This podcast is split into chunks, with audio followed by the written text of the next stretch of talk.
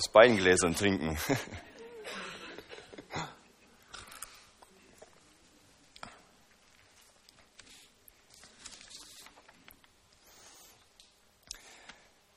Ja, eine Frage an uns. Wer von euch war schon mal beim Arzt und hat sich röntgen lassen? Ja, ziemlich viele, ja. Und es ist ja erstaunlich, dass wir äh, das Unsichtbare sichtbar machen lassen können durch solche Technologie. Ja. Äh, hat jemand vielleicht schon mal eine Magen- oder eine Darmspiegelung gehabt? Ja, ja. Ich hatte das vor ein paar Jahren auch und ähm, das Abführen ist eher unangenehm, aber dann zu gucken, wie man dann in den inneren Windungen seines Körpers da was sehen kann, das fand ich schon sehr spannend. Äh, ich durfte da wach bleiben das, und das war, äh, war interessant. Ähm, zum Glück wurde nichts gefunden. Wir können nicht nur in unseren Körper hineinschauen durch verschiedene Geräte, wir können auch andere Sachen deutlicher sehen, zum Beispiel durch ein Mikroskop können wir Sachen, die für unser Auge unsichtbar sind, sichtbar machen oder ein Teleskop, die weiten Fernen der Galaxien erkunden. Oder einfach schlicht eine Brille anziehen. Äh, ohne Brille würde ich euch überhaupt nicht erkennen. Und wir können dankbar sein, dass Gott uns die Möglichkeit gibt, Unsichtbares sichtbar zu machen. Wie, wie schlimm wäre das, wenn, äh, angenommen, ich hätte mir einen Knochen gebrochen und ich denke mir, ach ja, das tut sau weh, da schwillt was an, ich tue mal ein Pflaster drum, aber habe gar nicht gemerkt, das geht ja eigentlich viel tiefer. Und ich muss erstmal in die Tiefe gucken, das Unsichtbare irgendwie sichtbar machen, um das Problem zu lösen. Oder vielleicht kennt ihr das ja, ähm, wenn man ein bisschen äh, nicht so gut erkennen kann, wie Menschen gerade drauf sind. Also du kommst rein und der Mensch, der ist irgendwie äh, ein bisschen ängstlich oder, oder traurig und du, du wie so ein Trampeltier, äh, ach hallo, servus und wie geht's dir? Und, äh, und du siehst gar nicht oder kennst gar nicht, dass in seinem Inneren eigentlich totale Traurigkeit oder irgendwie auch Hoffnungslosigkeit ist. Oft sehen wir das nicht und ignorieren das. Und da brauchen wir auch so ein gewisses Feingefühl oft oder Empathie nennt man das ja, um mitzufühlen, um zu erkennen, ja, vielleicht geht es dem Menschen nicht so gut. Heute soll es auch um eine Geschichte gehen, wo ein Mensch sogar ein ganzes Volk nur das Sichtbare sieht, nur das, was vor Augen ist. Und ähm, heute soll es eben um den von vorher äh, gelesenen Simson gehen. Simson lebt, lebte vor über 3000 Jahren. Ja, also schon etwas länger her. Und zu dieser Zeit herrschten die sogenannten Richter in Israel. Israel hatte langsam ihr gelobtes Land besiedelt und Gott hatte gesagt, Leute, lasst euch nicht mit den fremden Völkern ein, die werden euch abkehren von, äh, von mir, die werden euch zu fremden Götzen verführen. Lasst euch nicht mit denen ein. Aber sie waren ungehorsam. Und im Richterbuch lesen wir ganz gut, der letzte Vers beschreibt nämlich ganz gut, ähm, was so damals politisch los war im, im, im, Land Israel. Da steht nämlich in Kapitel 20, äh, Vers 25, damals hatte Israel noch keinen König, deshalb tat jeder, was er für richtig hielt oder was er in seinen Augen für recht hielt. Und Simson war ein Kind seiner Zeit. Das Interessante ist, während dieser Zeit der Richter war es so, das, das lief immer gleich ab. Ja, das Volk Israel äh, kehrte sich von Gott ab, wurde dann unterdrückt von ihren Feinden, den Philistern, den Midianitern und sonst welchen Itern. Und ähm, dann schreien sie zu Gott in, in ihrer Not und Gott erbarmt sich wieder und schickt einen Retter, einen sogenannten Richter. Äh, da kennen wir ja zum Beispiel Gideon oder eben Simson oder noch andere. Und der befreit das Volk wieder. Und dann haben sie wieder ein paar Jahre Ruhe. Und dann fallen sie wieder in Ungehorsam und das Gleiche geht immer und immer wieder. Es ist wie, wie so ein Vater, der seinem Kind zum hundertsten Mal sagt, fass die Herdplatte nicht an. Und das Kind tut es doch. Oder fass dem Nachbarn nicht ins Gesicht, der beißt. Und das Kind tut es doch. Aber der Vater, der ist gnädig, er kommt immer wieder zum Kind, er pustet auf die Wunde, er verbindet sie, er geht mit dem Arzt und checkt auf Tollwut. Immer und immer wieder erbarmt sich der Vater über sein Kind. Obwohl das Kind immer eigene Wege geht und meint, es weiß es besser. Und so war es auch zu der Zeit im, äh, beim Volk Israel. Und heute soll es um diesen Simsum gehen. Und wir haben schon in den Einleitenden, in der Textlesung gelesen, dass seine Geburt ja schon sehr erstaunlich war. Ein Engel kommt und kündigt ihn an. Das kommt uns sehr bekannt vor. Äh, das passiert öfters anscheinend in der Bibel, dass ein Engel kommt und sagt, du wirst trotzdem schwanger werden und es wird ein Kind sein, es wird besonders sein. Und das Besondere an Simson ist ja, dass er super stark ist, ja, dass er sich mit Löwen einlassen kann, dass er die zerreißt, als ob das ein, ein Stück Stoff wäre. Ähm, er kann sich gegen unzählig viele Feinde erwehren. Sein Geheimnis, was ist das Geheimnis von Simson? Die langen Haare. Ja. Meine Theorie ist ja, dass er Dreadlocks hatte, ja, ähm, aber egal. Er war, das haben wir auch gelesen, ein Naziräer. Was ist denn ein Naziräer? Ein Naziräer war einer, der für Gott geweiht war. Und ein Naziräer hatte drei Dinge, von denen er sich fernhalten sollte. Zum einen vom Alkohol, zum anderen von toten Gebeinen und zum dritten sollten eben seine Haare nicht geschnitten werden. Das, das war als Zeichen, dass dieser Mensch ganz Gott gehört und sich für ihn einsetzen will. Und die Mission von Simson war klar. In Vers 13, äh, Kapitel 13, Vers 5 steht, denn er wird von Geburt an ein Naziräer sein und wird beginnen, Israel von den Philistern zu befreien. Das war seine Mission. Dazu hatte Gott ihn erweckt, hat ihn eigentlich in, diese, in die Welt geschickt. Doch der Simson hatte ein großes Laster. Eine Sache, die ihn immer wieder in Schwierigkeiten bringt. Und da fehlt ihm irgendwie der Röntgenblick für, für die Realitäten Gottes, für den Auftrag, den Gott für ihn vorhat. Er sieht eher das, was vor Augen ist. Und wir haben es gelesen, er sieht äh, in Tim, Timna eine Frau und sagt, die will ich haben, die ist recht in meinen Augen. Der, der Vater und die Mutter sagen sich, gibt es nicht eine von unserem Volk, die unserem Gott äh, äh, anbeten?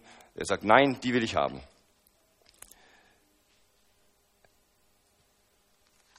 Und dann geht er eben weiter.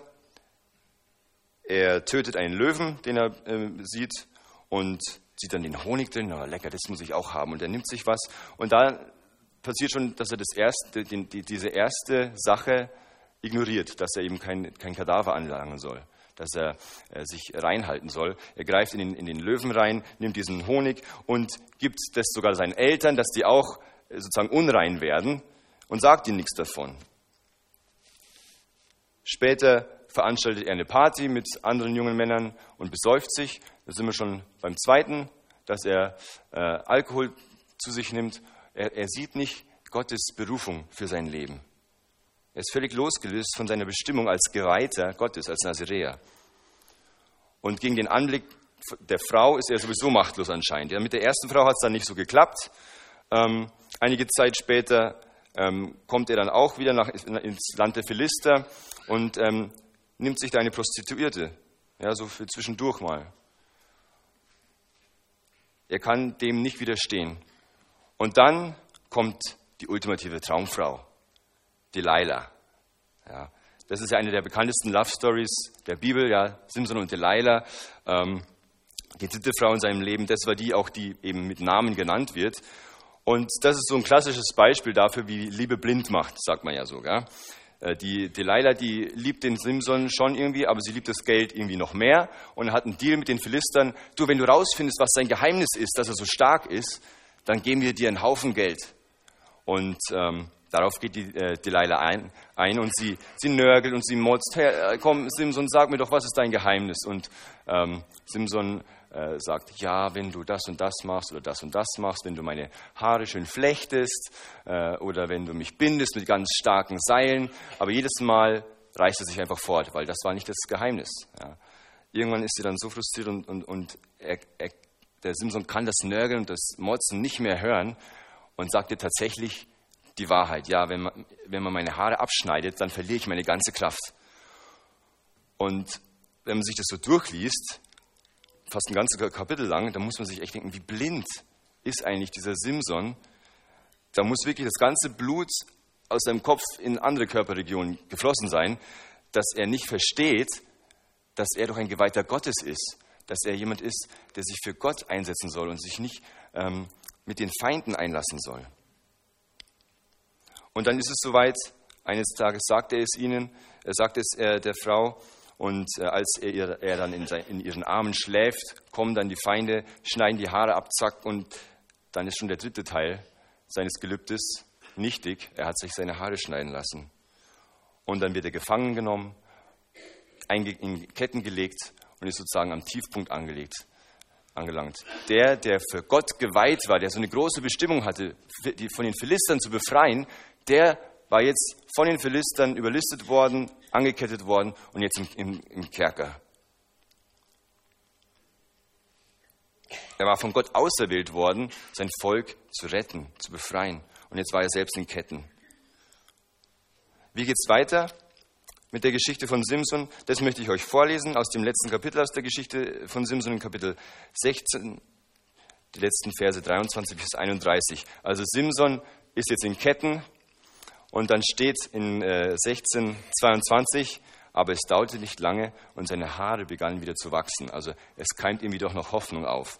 Eines Tages versammelten sich die Fürsten der Philister, um ihrem Gott Dagon ein Opfer darzubringen. Es wurde ein großes Freudenfest daraus und sie sagten, unser Gott hat uns den Sieg über unseren Feind Simson geschenkt. Alle Leute, die Simson sahen, lobten ihren Gott und sagten, unser Gott hat unseren Feind in unsere Hände gegeben, ihn, der so viele von uns getötet und unser Land verheert hat. In ihrer ausgelassenen Stimmung riefen sie schließlich nach Simson, weil sie ihren Spaß mit ihm haben wollten. Simson wurde aus dem Gefängnis her herbeigeholt und machte für sie Späße. Sie stellten ihn zwischen die Säulen des Tempels. Da sagte Simson zu dem Jungen, der ihn an der Hand führte, Lass mich los und lege meine Hände an die Säulen, die das Haus tragen, ich möchte mich dort anlehnen. Der Tempel aber war voller Menschen. Alle Fürsten der Philister waren da und auf dem Dach drängten sich 3000 Leute, Männer und Frauen, die Simson bei seinen Späßen zusahen. Da rief Simson den Herrn an und sagte, Allmächtiger Herr, erinnere dich an mich. O Gott, gib mir noch ein einziges Mal Kraft, damit ich, o Gott, mich an den Philistern für den Verlust meiner Augen rächen kann. Dann umfasste Simson die beiden Mittelsäulen, auf denen das Haus ruhte, die eine mit seiner rechten, der andere mit seiner linken, und stremmte sich dagegen. Lass mich, den, lass mich mit den Philistern sterben, rief er. Er stemmte mit aller Kraft und da stürzte der Tempel über den Fürsten der Philister und allen anderen Anwesenden ein. Auf diese Weise tötete Simson im Sterben mehr Menschen als in seinem gesamten Leben. Später kamen seine Brüder und die ganze Familie seines Vaters, um seinen Leichnam zu holen. Sie brachten ihn nach Hause und begruben ihn zwischen Zorah und Eshtaol im Grab seines Vaters Manoach. Simson war 20 Jahre lang Richter in Israel gewesen. Eine erstaunliche Geschichte, voller Hochs und Tiefs. Und Simson scheint wirklich so ein Widerspruch zu sein. Ja? So begabt von Gott und doch so ungehorsam, so blind, so kurzsichtig. Jetzt ist die Frage, was soll das Ganze? Wir sind jetzt hier über 3000 Jahre später. Hat das irgendwas uns zu sagen? Nun, das eine, was, ich, glaube ich, was glaube ich deutlich wird aus dieser Geschichte, ist, ähm, dass Simson, eigentlich das ganze Volk, aber in dieser Geschichte Simson als Ganzes, das tut, was in seinen Augen recht ist. Ja, sie kratzen nur an der sichtbaren Oberfläche, Oberfläche und ähm, sie nehmen das, nur das Unmittelbare wahr, das, was vor Augen ist, das, was ich jetzt mit meinen Sinnen begreifen kann, das ist real für mich. Und äh, es, sie sehen nicht die tiefer liegenden Probleme, den Götzendienst, die Abkehr von Gott. Es ist vielleicht ein bisschen so, wie äh, wenn ich im Internet surfe und irgendwas Bestimmtes suche und dann poppen immer irgendwelche Werbungen ab, auf, äh, die mich ablenken von dem, was ich eigentlich, wo ich eigentlich hin will. Ja, es gibt dann so also Pop-up-Blocker, aber die helfen manchmal auch nichts. Und das Volk, das eigentlich dazu da war, Gott zu dienen und ihm zu Ehre zu leben, lässt sich ablenken von all den fremden Völkern und von dem, was sie mit ihren Augen wahrnehmen. Simson hat nur seine eigenen Bedürfnisse, Bedürfnisse im Auge und äh, die Bestimmung Gottes, die ignoriert er voll. Er lebt nur im Hier und Jetzt. Und ich glaube, wir sind da auch oft in Gefahr, dass wir nur das für real halten, was wir gerade mit unseren Sinnen, mit dem, was ich sehe, was ich höre, was ich schmecken oder fühlen kann, dass wir uns darauf verlassen und nicht vielleicht überlegen, vielleicht gibt es noch eine Realität, die vielleicht unsichtbar ist, aber dennoch genauso real. Weil wenn wir die Bibel lesen, dann wird, wird uns klar, wir Menschen sind nicht nur Fleisch und Blut, wir haben nicht nur einen Körper, sondern wir haben auch einen Geist. Wir sind nicht nur dazu geschaffen, unseren Instinkten und unseren Trieben zu folgen. Wir sind nicht nur ein hochentwickeltes Tier, sondern wir sind von Gott geschaffen mit einem Plan. Ja, wir sind viel mehr als nur Materie. Und es gibt unsichtbare Realitäten in unserem Leben. Und eine davon ist eben, so wie es bei Simson, dieser, dieser Plan mal, den er vorhatte, das Volk zu befreien. Diesen, so ein, ein Plan, ein Auftrag hat Gott auch in unserem Leben, in deinem Leben. Und grundlegend möchte Gott mit dir eine Beziehung haben, möchte Gott mit dir leben, möchte Gott mit dir per Du sein. Die Bibel sagt uns an anderer Stelle, dass das Sichtbare, das wir, das wir so wahrnehmen, das vergeht. Ja, das wird einmal zu Staub. Aber es gibt noch etwas, was dahinter ist. Eine ewige Wahrheit. Wir sehen oft nur das Sichtbare. Ähm, es ist ja schon so, Gott hat alles gut geschaffen. Hat ja, Im Schöpfungsbericht steht äh, immer, es war sehr gut, es war sehr gut. Aber auch wenn wir das genießen dürfen, ist es nicht das, wofür wir bestimmt sind, sondern wir sind bestimmt für den Schöpfer. Das wäre wär so, als ob mir jemand äh, zum Geburtstag einen Kuchen schenkt und ich dann den Kuchen nehme und den, den Kuchen äh, anschaue, oh, bist du toll, oh, du siehst gut aus und oh, du schmeckst so gut. Und den, der mir den Kuchen geschenkt hat, den ignoriere ich voll. Ja? Das ist völlig unlogisch, aber so leben wir oft. Wir sehen nur das, was vor Augen ist und sehen nicht dass die, die Kraft, die dahinter liegt. Bei Simson war es, war, ist, dass er durch seine Augen nur Augen hat für äh, die Frauen, für das, für das unmittelbare Glück. Ähm, es gibt ja den Spruch Schmetterling im Bauch. Die sind zwar sehr schön, aber die machen auch nicht satt. Und ähm, ist die Frage, wo zeigt sich in unserem Leben, wo zeigt sich in meinem Leben, wo zeigt sich in, in deinem Leben diese Oberflächlichkeit? Dass wir uns oft nur von dem leiten lassen, was wir gerade unmittelbar sehen. Es ist zum Beispiel so, wenn, ich, wenn man Fernsehen schaut, irgendwelche Serien oder Filme, dann ist es sehr unterhaltsam. Aber wenn wir uns wirklich damit beschäftigen würden, was wir so sehen im Alltag, in den Medien, dann müssten wir erkennen, da steckt immer eine bestimmte Weltanschauung dahinter. Die, die Leute haben, diese Serien sind mit einem bestimmten Zweck äh, geschaffen. Diese Filme, da, da, liegt immer was, was drunter. Zum Beispiel, jetzt kommt ja bald wieder Star Wars im Kino. Äh, man kann ja jetzt schon Karten kaufen. Ähm, also das ist ja ein Event sondergleichen für viele Leute. Star Wars ist ein cooler Actionfilm äh, im Weltraum und die Raumschiffe beschießen sich und so. Und, aber eigentlich, wenn man sich das nochmal, wenn man Abstand nimmt und sich das mal anschaut, steckt da eine tiefst buddhistische Weltanschauung dahinter, die die gute, die Macht und die, die gute Seite und die dunkle Seite im ewigen Zwiespalt. Ja? Das nehmen wir oft gar nicht so wahr, dass hinter vielen Dingen eine Weltanschauung steht, die eigentlich ganz anders ist als das, was wir in der Bibel lesen. Und deswegen ermutige ich uns, dass wir einen zweiten Blick nehmen. Das heißt, mit dem zweiten sieht man besser. Ja? Das stimmt oft. Ja, ich nehme mir nochmal Zeit, das äh, zu überdenken, was ich gerade wahrnehme, was ich gerade sehe und überlege, ist das, das, ist das in Gottes Sinne? Oder wenn es darum, darum geht, einen Partner zu wählen, sind wir oft nur an Äußerlichkeiten äh, interessiert. Ja, äh, Frauen mögen mächtige, reiche Männer, so denk, heißt, denkt man oft. Oder äh, die Männer wollen Frauen, die so aussehen, genau nach den Vorstellungen, wie man das haben will. Ja, anstatt das zu sehen, was im Herzen ist, lassen wir uns oft von dem leiten, was, was außen vorgeht. Und das ist meine Ermutigung an uns, dass wir lernen, unsere Augen wieder neu zu trainieren. Auf das, was nicht ganz offensichtlich ist. Nicht so wie Simson, der sich einfach leiten lässt von seinen Sinnen und Trieben, sondern dass wir wirklich mal einen zweiten Blick wagen. Denn es ist so, in vielen Dingen in unserem Leben machen wir das auch, dass wir manche Sachen nicht sehen und trotzdem daran glauben, dass es existiert und dass es richtig ist. Äh, zum Beispiel, wenn, man, wenn wir fliegen. Wer ist schon mal geflogen? Irgendwo hin? Ja. Ähm, als ihr eingestiegen seid, habt ihr euer Leben in die Hand des Piloten gegeben. Ihr habt ihn nie gesehen. Ihr seid auch nicht hingegangen und habt gesagt, äh, du, ich möchte mal den Piloten sehen, auch seinen, seinen Führerschein und ähm, ob der das auch, ob der wirklich äh, qualifiziert ist. Ähm, und ja, ich möchte auch noch mal in den Maschinenraum gehen und, und mir die Schaltkreise und alles anschauen, ob das wirklich passt.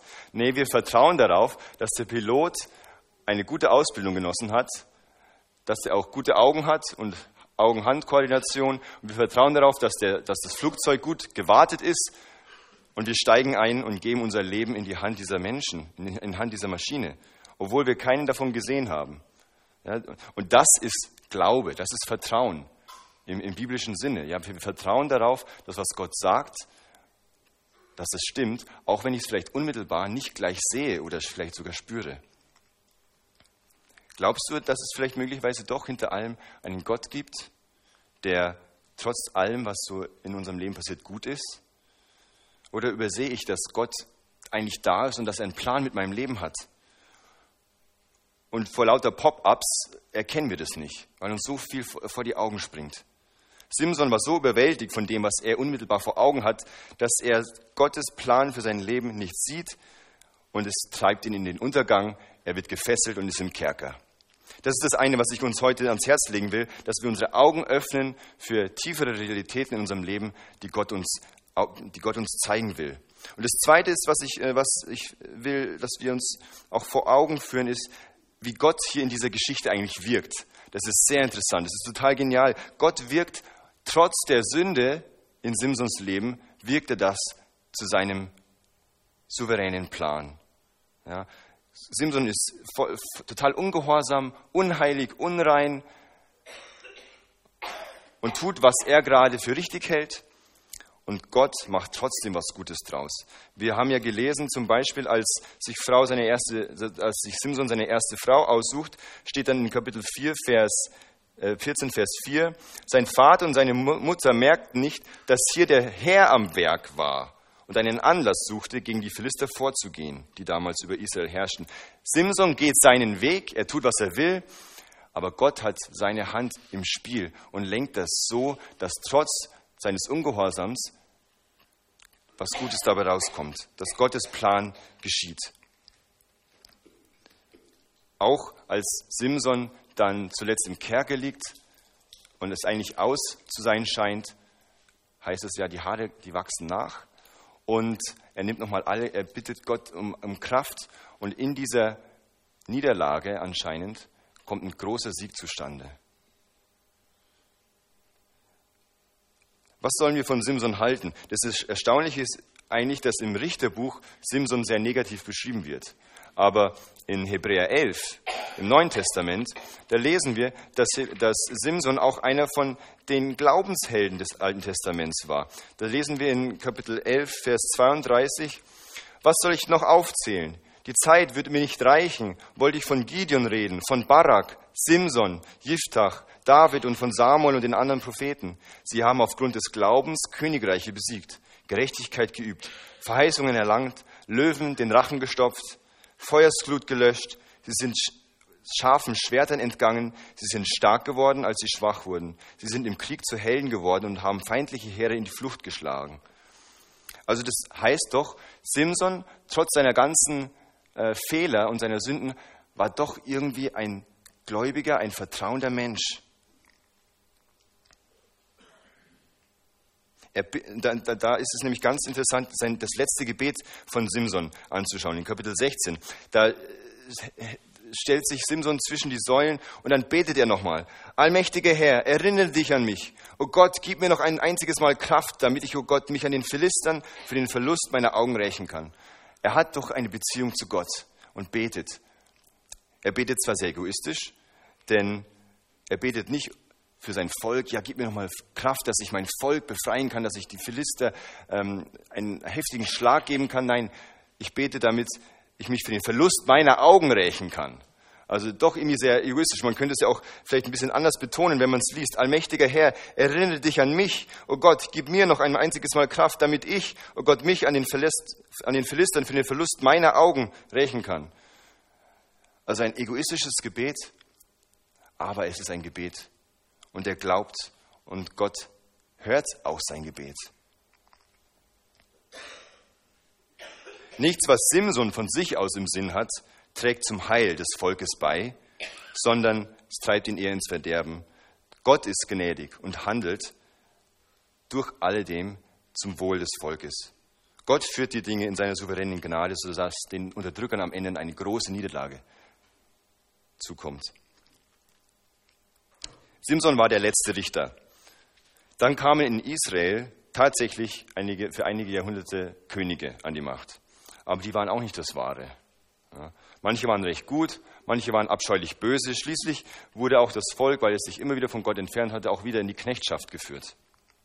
Und irgendwie warteten die immer noch auf den perfekten König. Und das ganze Richterbuch, wenn ihr das mal lest, übrigens, ich, ich bin froh, dass wir die Bibel als Buch bekommen haben und nicht als Film, äh, dann könnten, der wäre ja bestimmt ab 18. Ja. Ähm, das ganze Richterbuch ist, äh, und auch die Geschichte von Simson ist ein, ein, ein, ein Schrei nach einem König. Ja. Das ist so wie eine, wie eine Werbeaktion mit umgekehrter Psychologie, wie man es nicht machen soll. Ja. Und am Ende steht dann eben auch zum Schluss, Israel hatte keinen König. Jeder tat, was in seinen Augen recht war. Und in den letzten Kapiteln lesen wir auch von Bürgerkrieg und Abscheulichkeiten und Perversion. Und der Grund war, es gab keinen König. Es braucht einen König, einen guten Herrscher, einen, der einen guten Plan hat, der die richtigen Lösungen hat, ein Herrscher, der den Röntgenblick hat für die wahren Probleme in unserem Leben. Aber Gott sei Dank haben wir einen. Und wir haben heute schon zu ihm gesungen, wir haben von ihm gehört, das ist Jesus Christus. Gott äh, stattet Simson mit seinem Heiligen Geist aus. Er ist stärker als ein Löwe, er befreit von der Unterjochung durch die Philister. Jesus Christus geht den wahren Feind an. Er spricht, der Geist des Herrn ruht auf mir, denn der Herr hat mich gesalbt. Er hat mich gesandt, damit ich den Armen eine gute Nachricht bringe, damit ich den Gefangenen die Entlassung verkünde und den Blinden das Augenlicht, damit ich die Zerschlagenen in Freiheit setze und ein Gnadenjahr des Herrn ausrufe. Dafür kämpft Jesus. Er ist der Löwe. Er macht sich schwach, aber dadurch besiegt er den wahren Feind, den Tod, die Sünde, den Satan, indem er die Strafe für unsere Schuld auf sich nimmt und damit wer diesem Jesus vertraut, diese Strafe nicht selber abbüßen muss. Das ist die gute Nachricht. Ja. Jesus sagt zu Pilatus, mein Reich ist nicht von dieser Welt. Wenn es so wäre, hätten meine Diener für mich gekämpft, als ich verhaftet wurde, aber mein Königreich ist nicht von dieser Welt. Pilatus entgegnete, dann bist du doch also doch ein König. Du sagst es, ich bin ein König. Du hast recht, erklärte Jesus. Dazu bin ich geboren. Ich bin gekommen, um der Welt die Wahrheit zu bringen. Wer die Wahrheit liebt, wird erkennen, dass meine Worte wahr sind. Jesus ist gekommen, um uns die Augen zu öffnen, weil wir oft so blind und kurzsichtig sind. Simson hatte mehrere Liebschaften. Er schaut sich um und sucht sich die Frau, die ihm gerade äh, mit die äußerlichen Kriterien, die passen. Jesus Christus hat nur eine große Liebe, seine Gemeinde. Das sind wir. Und die Bibel sagt, Christus gab sein Leben für sie, damit sie befreit von Schuld ganz ihm gehört. Er hat sie gereinigt durch das Wasserbad im Wort. Er tat dies, um sie als herrliche Gemeinde vor sich hinzustellen, ohne Flecken und Runzeln oder dergleichen, sondern heilig und makellos. Simson missachtet den Willen seines Vaters und handelt, wie es in seinen Augen recht ist. Und sagt im Prinzip, mein Wille geschehe. Und später wird er gefangen genommen und wird sogar geblendet. Jesus sagt, nicht mein Wille, sondern dein Wille geschehe. Und aus tiefster Liebe ging er in den Tod, ja, um uns die Augen zu öffnen für die Liebe Gottes. Gott hat dich so sehr lieb, dass er Jesus geschickt hat, um dich von deinen Sünden zu befreien. Das ist der wahre Feind in deinem Leben. Gott hat dich so sehr lieb, dass Jesus für dich stirbt. Das ist eine gute Nachricht. Und wenn du das annimmst, wenn du das vertraust, wenn du darauf vertraust, dann bekommst du eine Beziehung zu diesem wahren Gott und bekommst ewiges Leben mit ihm. Simson, bei Simson und bei Jesus waren bei beiden ihr Untergang, war ihr Sieg. Ja. Simson riss viele tausende Menschen in den Tod. Aber im Gegensatz dazu, Jesus Christus riss Tausende, eine unvollstellbare große Schar an Leuten vom Tod ins Leben, als er nämlich nicht nur am Kreuz starb, sondern auch auferstand. Und durch seinen Tod hatte das Todesurteil, das uns treffen müsste für unsere Schuld, hat er abgewendet. Und er schenkt ewiges Leben. Simson stirbt ja im Angesicht vieler Schaulustiger. Es das heißt, er, soll, er muss Späße machen, so eine Art Gaukler, kurz bevor er, äh, er sich dann zwischen die Säule, äh, Säulen stellt. Simson äh, steht zwischen zwei Säulen und wird von Gott dazu gebracht, dieses gottlose Volk der Philister ihre, ihre gerechten Strafe zu übergeben. Jesus Christus hängt zwischen zwei Verbrechern, aber er erleidet stellvertretend für uns die Strafe, die wir verdient hätten, damit wir nicht, damit wir nicht sterben müssen. Der Richter wird selbst gerichtet. Das ist die gute Nachricht von Jesus Christus.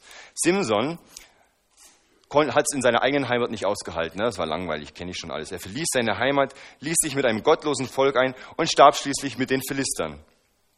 Jesus Christus verließ seine Heimat die Gegenwart des himmlischen Vaters, ließ sich mit einem gottlosen Volk ein, uns, und wir haben ihn ans Kreuz gebracht.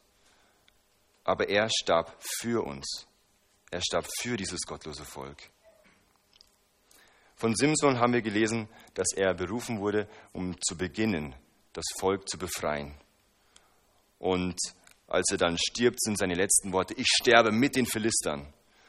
Und dann neigt er sich, reißt den Tempel ab und alle darin sterben.